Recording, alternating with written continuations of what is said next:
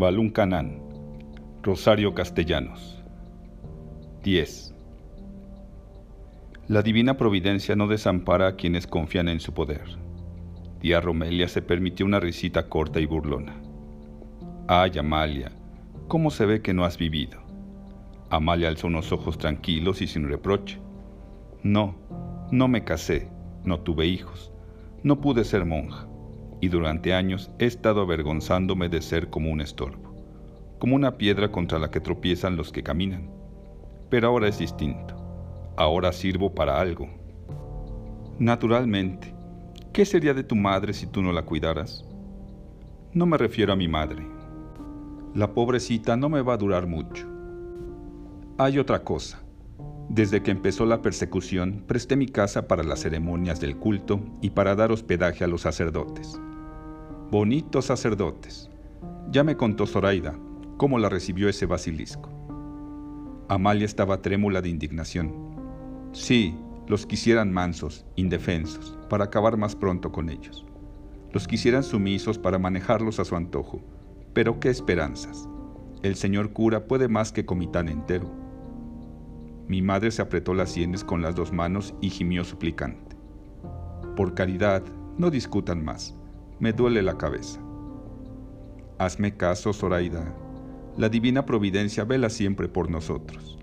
Haz un acto de confianza y ponte en sus manos. Te recompensará como me ha recompensado a mí. Tía Romelia se volvió incrédula. ¿A ti? Entre tanta gente que llega a mi casa, ninguna ha llegado para espiar. Ninguna. La esposa del presidente municipal me lo contó. No han recibido una sola denuncia. Y no es por prudencia mía. Yo dejo entrar a todos. Muchos no sé siquiera quiénes son, pero la divina providencia nos cuida. ¿Y qué quiere la divina providencia que haga Zoraida? Quiere que Mario comulgue. ¿Y por qué no? concedió tía Romelia. Es como la homeopatía, si no cura tampoco hace daño.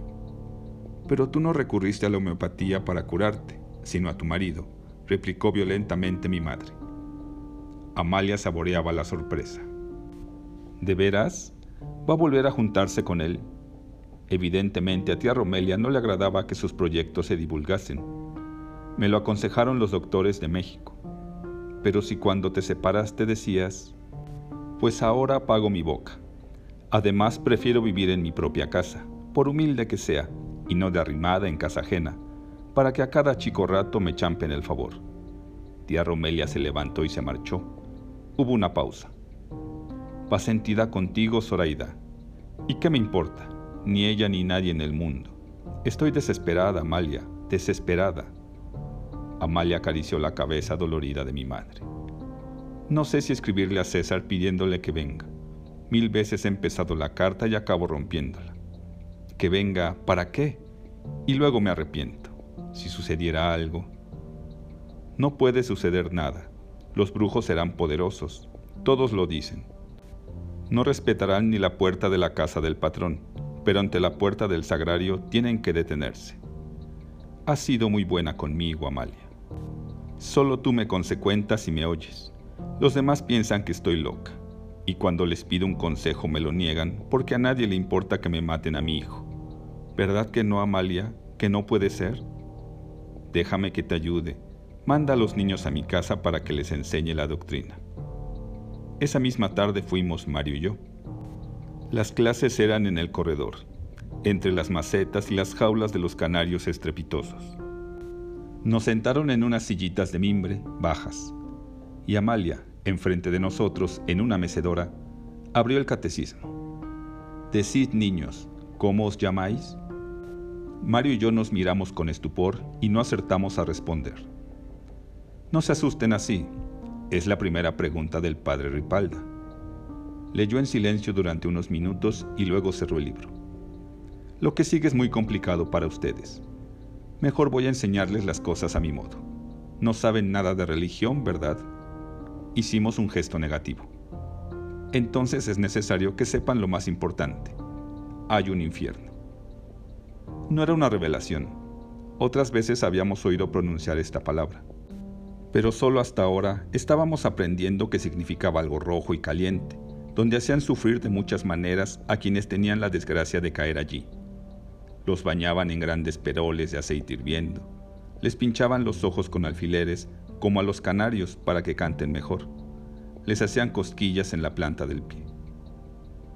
Mario y yo habíamos vivido siempre distraídos, mirando para otro lado, sin darnos cuenta cabal uno del otro. Pero ahora adquirimos, repentinamente, la conciencia de nuestra compañía.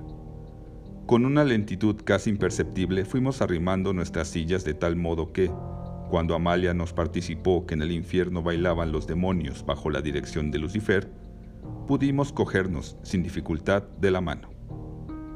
Estaban sudorosas y frías de miedo, y más en esta hora, cuando la sombra había ido apoderándose de los ladrillos del corredor, uno por uno, y nosotros quedábamos reducidos a su dominio. Y más en esta hora, cuando la viejecita estaría sollozando frente a la ventana sin que nadie la consolara. Y más en esta hora en que los pájaros se han silenciado y las enredaderas toman formas caprichosas y terribles. Al infierno van los niños que se portan mal. ¿Qué es portarse mal? Desobedecer a los padres, por ejemplo. No resulta muy fácil. Mario y yo lo hemos intentado algunas veces y ninguna con éxito. De hoy en adelante no lo intentaremos más. Robar dulces. Después de todo, no son tan sabrosos. No estudiar las lecciones. Pero si ya no vamos a la escuela. Pelear con los otros niños. ¿Cuáles? Siempre nos tienen encerrados y no nos permiten salir a jugar con ellos. Entonces, pues entonces las posibilidades de un viaje al infierno no son tan inminentes. Mario y yo aflojamos la presión que mantenía unidas nuestras manos. Además, ya son las seis de la tarde y acaba de encenderse la luz. 11. Andares, Andares. ¿Qué te dijo Andares? Que me dejaras pasar. ¿Con qué dinero? Con cascaritas de huevo güero. ¿Con qué se entablan? Con tablitas y tablones. ¿En qué se embolsan? En bolsitas y bolsones. ¿Qué me das si te dejo pasar? el borriquito que viene atrás. Estamos jugando en el traspatio. Nuestras dos cargadoras, una se llama Vicenta y otra Rosalía, pero en este juego de la frontera Rosalía se puso el nombre de Guatemala y Vicenta el de México. Entrecruzaron sus brazos para impedir que pasáramos Mario y yo. Nos interrogaron minuciosamente hasta que declaramos con quién queríamos irnos. Yo, con México. Yo, yo con Guatemala y entonces cada uno se abraza la cintura de la que eligió ayudándola en el forcejeo que sostiene con su rival, y del que resulta vencedora la que resiste más. Pero hoy, intempestivamente, Rosalía se soltó, cesó de esforzarse, y hasta allá fueron a dar Vicenta y Mario, tambaleándose antes de recuperar el equilibrio. Rieron, porque esta novedad introducida en el juego lo hace más divertido. Otra vez, Vicenta, otra vez pero Vicenta se arrebosa en su chal como si tuviera frío y niega con la cabeza. Es muy tarde, está empezando a oscurecer. Mejor vamos a los cuartos de adentro, a jugar mono seco. Yo me opongo con seriedad. Mi mamá no nos da permiso de jugar así. ¿Por qué? ¿Por qué no? Y tú tan obediente. Bien se ve que estás recibiendo clases de doctrina. No quiero disgustar a Vicenta porque me ha amenazado con dejar de contarme cuentos. Hace pocos días que entró a servirnos. Es la encargada de cuidarme, en sustitución de mi nana, pero tampoco quiero desobedecer a mamá porque es pecado y me voy al infierno. Entonces propongo con entusiasmo exagerado. Vamos a jugar colores. Vicenta parece extrañarse como si hubiera escuchado una proposición absurda. Se persigna apresuradamente mientras dice, colores, ni lo permita Dios. No tiene nada de malo ¿No saben lo que le sucedió por jugar colores a los dos hijos de don Límbano Román? Fue en la casa donde yo estaba sirviendo antes de venirme aquí. Negamos, ya con un principio de temor. ¿Quieren que les cuente el cuento? Mario se vuelve de espaldas para no verse obligado a contestar, porque los cuentos de Vicenta lo aterrorizan. Quedé sola y con un hilo de voz contesté, sí, pero no en este ventarrón. Vamos, Vamos a la cocina, porque estos cuentos son de los que hay que contar bajo techo. Iban adelante de nosotros, Vicente y Rosalía, cuchicheando, ocultando su risa bajo el chal. Encendimos una vela al entrar en la cocina, y cuando estuvimos todos sentados alrededor del fogón, Vicenta dio principio a su relato. Pues ahí tienen que estos eran dos niños que les decían por nombre Conrado y Luis. Todas las noches se juntaban con otros indisuelos y se iban a jugar al traspatio. ¡Ay, nanita, qué miedo! El traspatio era muy oscuro porque no había foco, y más con el follaje tan tupido de las matas. Pero los muchachitos, que eran muy laberintosos, buscaban ese lugar porque allí ni quien se acomediera a vigilarlos. Bueno, pues una de tantas noches los muchachitos dispusieron que iban a jugar colores. Se acomodaron bajo un árbol de durazno y mientras el niño Luis, que fue el que le tocó hacer de ángel de la bola de oro, se fue un poco lejos para esperar que los demás escogieran un color. Pero ya tenía rato que todos lo habían escogido y el niño Luis no se asomaba. Le empezaron a gritar y por fin oyeron un ruido como de pasos entre las hojas y una voz ronca, como de gente grande, que decía, Ton, ton. Los indisuelos preguntaron, ¿Quién es? Y la voz ronca les respondió, el diablo de las siete cuerdas. Les extrañó que el niño Luis contestara que era el diablo de las siete cuerdas, porque habían quedado en que era el ángel de la bola de oro. Pero, atrabancados como son los muchachos, no se iban a parar a averiguar, sino que siguieron jugando. ¿Qué quería? Un color. ¿Qué color? Belleza. Conrado no se quería levantar porque sentía como recelo, pero los demás lo empujaron, pues él era quien había escogido ese color. Así que haciendo corazón grande se fue tanteando hasta donde había sonado la voz. Allí, atrás de las matas, estaba parado un muchachito. Conrado no podía verle bien la cara porque, como les digo, el traspatio de esa casa era muy oscuro. Y de pronto, quién sabe en qué artes, se fue encendiendo una luz. ¿Y cuál se va quedando el niño Conrado al catar delante de él un muchachito, pero que no era su hermano Luis? Su cara era como la de los niños, pero llena de arrugas y de pelos. Era el diablo de las siete cuerdas, por mal nombre, Catashaná. El niño Conrado quiso salir corriendo, pero tropezó con un cuerpo que estaba tirado boca abajo, en el suelo. Catashaná lo detuvo cogiéndolo de la mano y le dijo señalando el cuerpo. Mira cómo dejaste a tu hermano Luis de tanto pegarle. Se lo dijo porque Katashaná es el padre de la mentira. Pero el niño Conrado tenía un susto tan grande que le castañaban los dientes y no podía contestar. En su aturdimiento no se le alcanzó siquiera invocar a San Caralampio, ni hacer el signo de la cruz, ni nada. Entonces Katashaná le dijo, Desde ahora tú me perteneces y vas a obedecer todo lo que yo te mande. Y no le soltaba la mano y al niño Conrado le ardía como si lo estuviera agarrando una brasa. Entonces Katashana le dijo, Quiero que me traigas una sagrada hostia para que yo me la coma. Al día siguiente el niño Conrado fue a avisarle al señor cura que quería hacer su primera comunión y empezó a aprender la doctrina. Pero en vez de fijarse en lo que le enseñaba, nomás estaba pendiente viendo qué travesura se le ofrecía. Era malcriado, sobresalido, en fin, la cola de Judas. No valían regaños ni amenazas ni nada.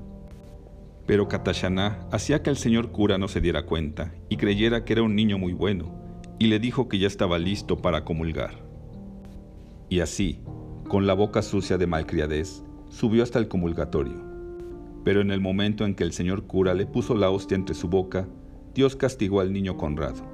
La hostia se convirtió en una bola de plomo, y por más esfuerzos que hacía el niño Conrado para tragársela, no se la podía tragar y en una de tantas se le atoró en la garganta y el niño Conrado cayó allí mismo ahogado, muerto.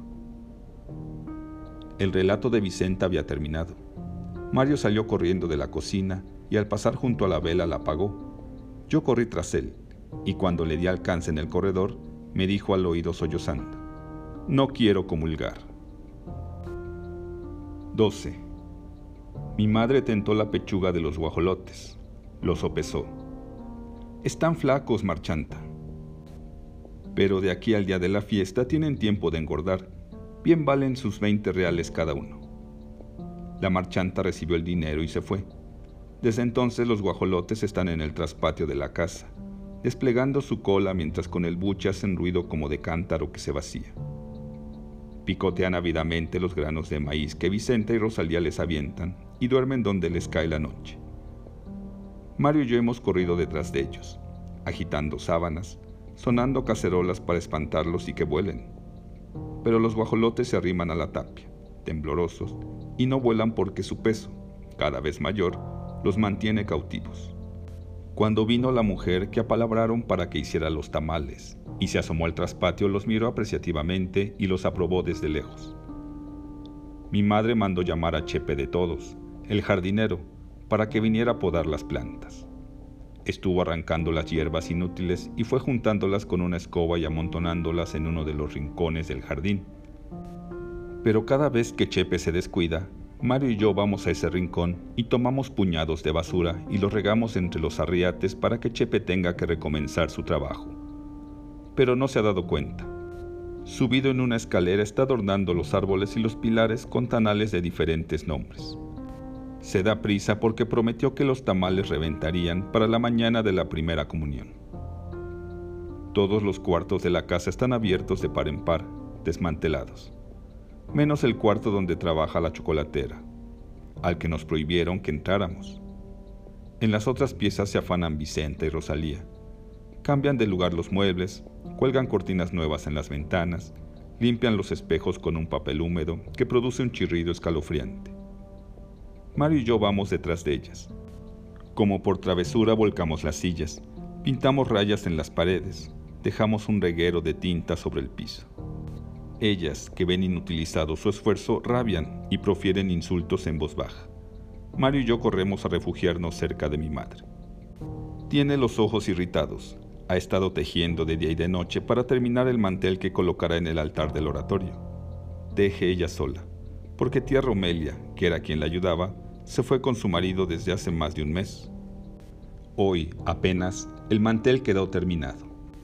Lo almidonaron y está secándose, prendido con alfileres para que no se deforme sobre la mesa de planchar. Mientras está listo para colocarlo, mi madre emprendió la limpieza del oratorio. Sacude las imágenes y vuelve a colocarlas en su lugar. El niño Dios, sentado en un risco cuyas agudas puntas están cubiertas por celajes de algodón. San Caralampio, barbudo, arrodillado dentro de un nicho. Las tres divinas personas, en conversadora amistad. Vicente y Rosalía traen el mantel ya planchado. Al trasluz miramos las guirnaldas de flores que se entrelazan con corazones ensangrentados y letras cabalísticas. Cubren el altar con el mantel, lo emparejan estirándolo de las puntas, lo alisan con breves golpecitos, hasta que por fin quedan satisfechas. Mi madre ordena que cierren las ventanas del oratorio, que cierren la puerta con dos vueltas de llave. Vicente y Rosalía obedecen dejan la llave prendida en la chapa y se van. Mario y yo nos quedamos contemplando como hipnotizados ese pedazo de fierro que separa el oratorio de nosotros del día de nuestra primera comunión. Empujada por un impulso irresistible, fui y arranqué la llave de la cerradura. Mario retrocedió espantado. No quiso acompañarme. Se quedó allí mientras yo iba, sin testigos, a esconder la llave en el cofre de mi nana entre su ropa y las piedrecitas de Chactajal. 13. Amalia bebió un pequeño sorbo de café y luego, delicadamente, volvió a colocar la taza en el plato. Entonces declaró, Dios está en el cielo, en la tierra y en todo lugar. Nos ha anunciado que esta es una de las últimas clases de catecismo. Ya comunicó a mi madre que Mario y yo estamos listos para comulgar, y le aconsejó que aprovecháramos la primera visita que el señor cura hiciera a Comitán. ¿Está Dios ahora aquí con nosotros? Mario necesita que se lo expliquen bien, que se lo aclaren. Dios nos está mirando y está diciendo, qué par de niños tan primorosos. Atienden su lección, no hacen travesuras, no dicen mentiras, no desobedecen a sus mayores. Y también ha de decir, no anduve tan desatinado al darle vida a esta pobre mujer. Ha servido de algo, ha ayudado a que me conozcan. ¿Dios nos está mirando? Siempre. Todavía ibas de contrabando en el maletín del doctor Mazariegos y ya Dios te miraba. Y después, ¿no te has fijado cómo parpadean las estrellas? Son agujeritos que hacen nuestros ángeles en el cielo para vigilarnos y dar cuenta a Dios de todo lo que hacemos. Pero de día las estrellas se cierran. De día el ángel está más cerca de nosotros. El ángel de la bola de oro. Y de noche el diablo de las siete cuerdas. Basta por ahora, niños. Ya están cansados. Ya están pensando en jugar. Amalia se pone de pie y antes de que nos marchemos nos obsequia unos dulces que saca de su pomo de cristal. Mario y yo los apretamos entre nuestras manos húmedas y allí se van derritiendo, cubriéndonos la piel de una sustancia pegajosa. Mientras cabizbajos, escoltados por Vicente y Rosalía, Mario y yo regresamos a la casa. Mi madre ocupa el sitio principal en la mesa del comedor. A su lado derecho se sienta Mario, al izquierdo yo. Vicente y Rosalía entran y salen sirviendo la cena.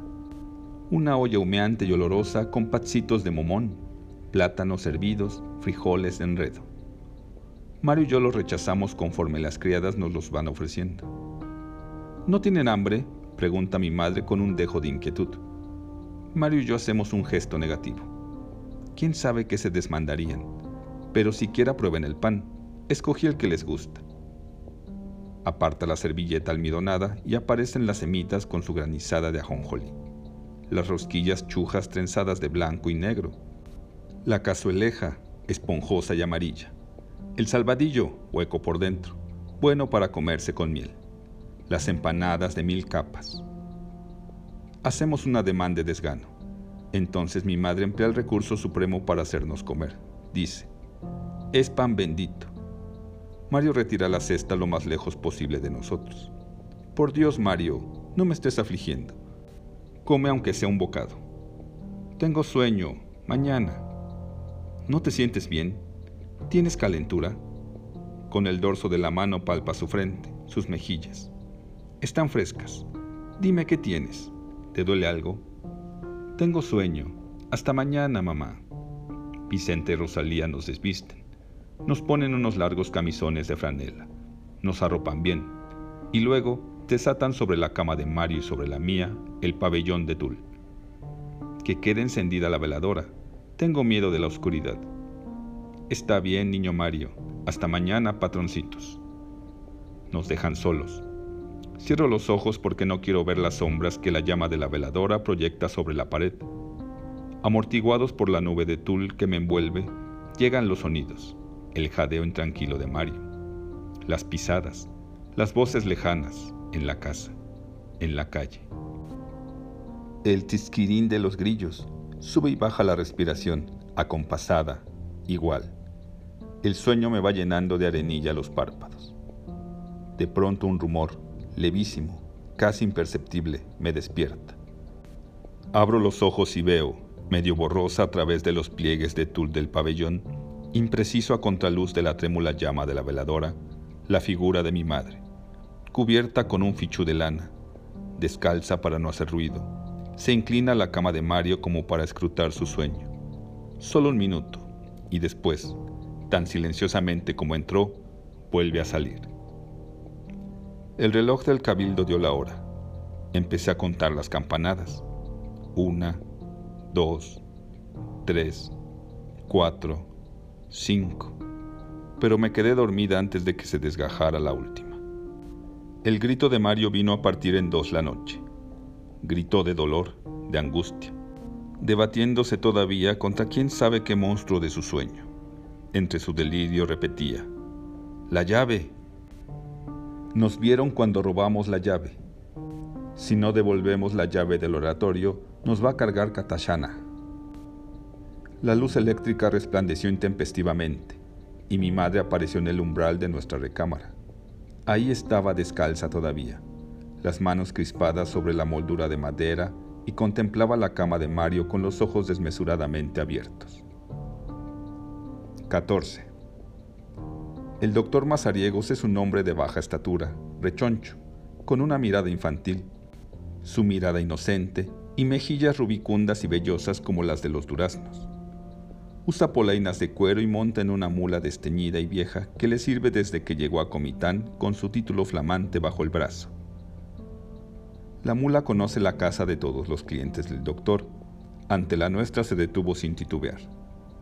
Ya estoy aquí, gritó el médico desde el zaguán.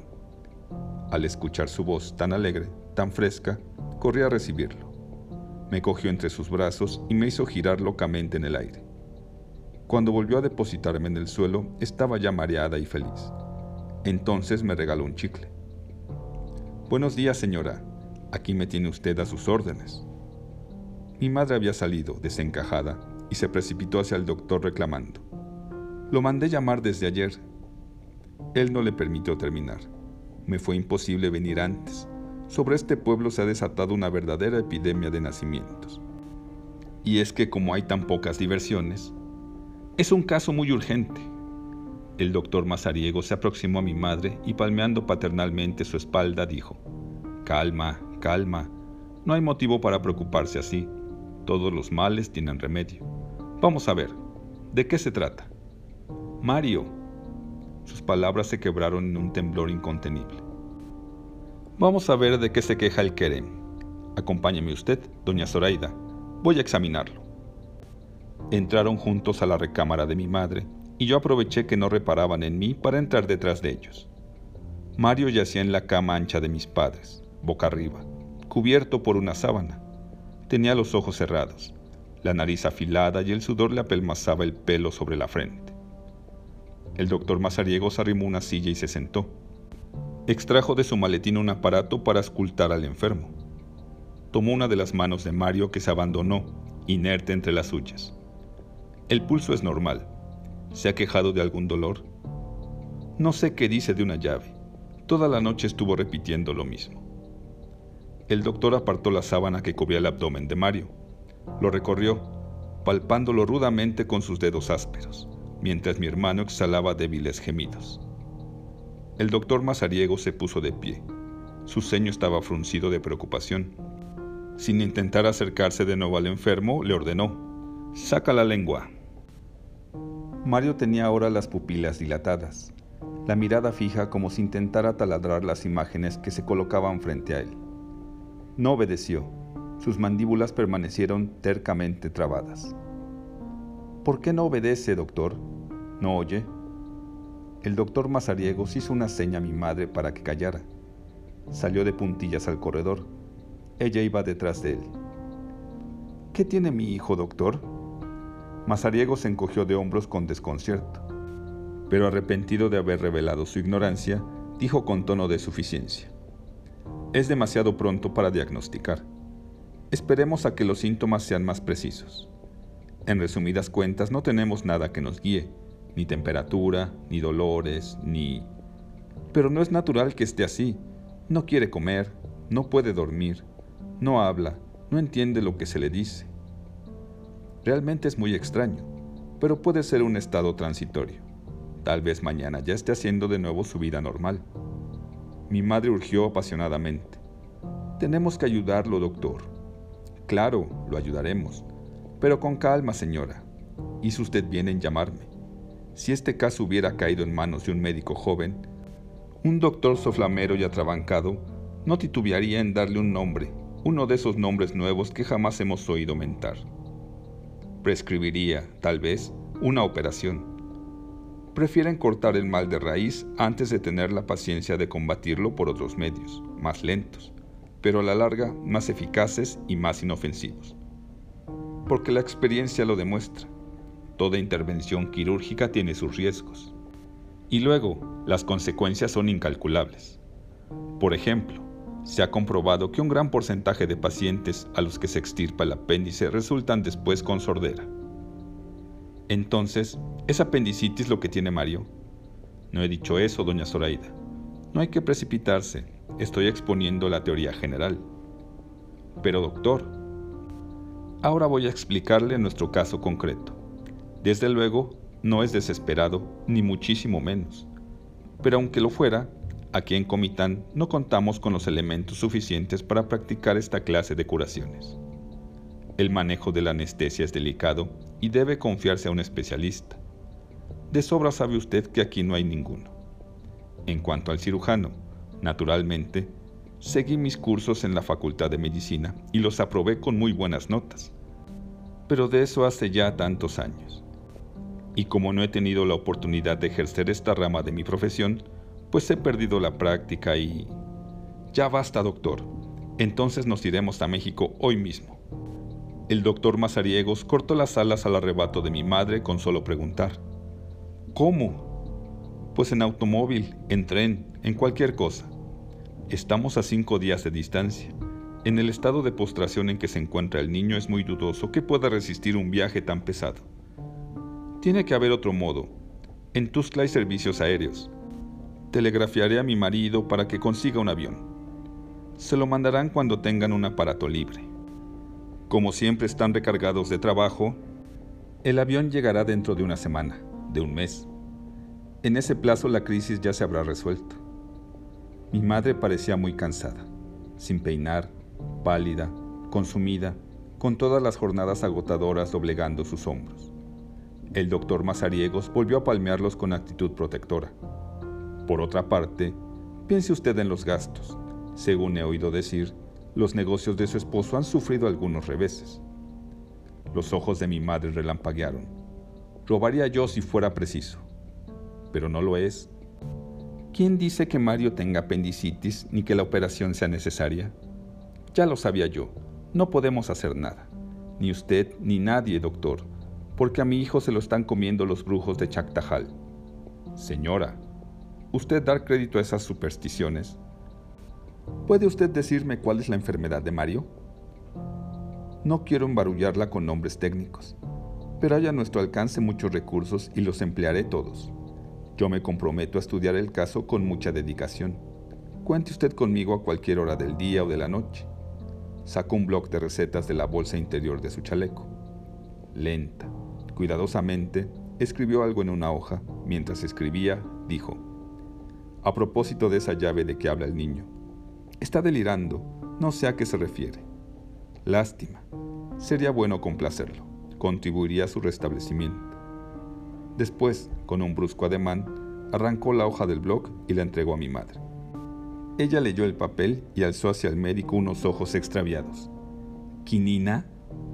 El doctor desvió los suyos, sin convicción respondió. En la ciénega, que las autoridades no se preocupan por desecar, pese a que se los he aconsejado, hay un criadero de zancudos. Por eso el paludismo es la enfermedad endémica de esta región. Pero Mario Mario ha de estar infectado de paludismo. No hay motivo para que él sea la excepción. Con la quinina nosotros ayudamos a su naturaleza para que reaccione. Mi madre miraba al doctor Mazariegos con una intensidad de reproche que él no pudo soportar. Antes de marcharse suplicó, Perdóname usted. Cuando mi madre quedó sola, arrugó la receta entre sus manos y la dejó caer al suelo.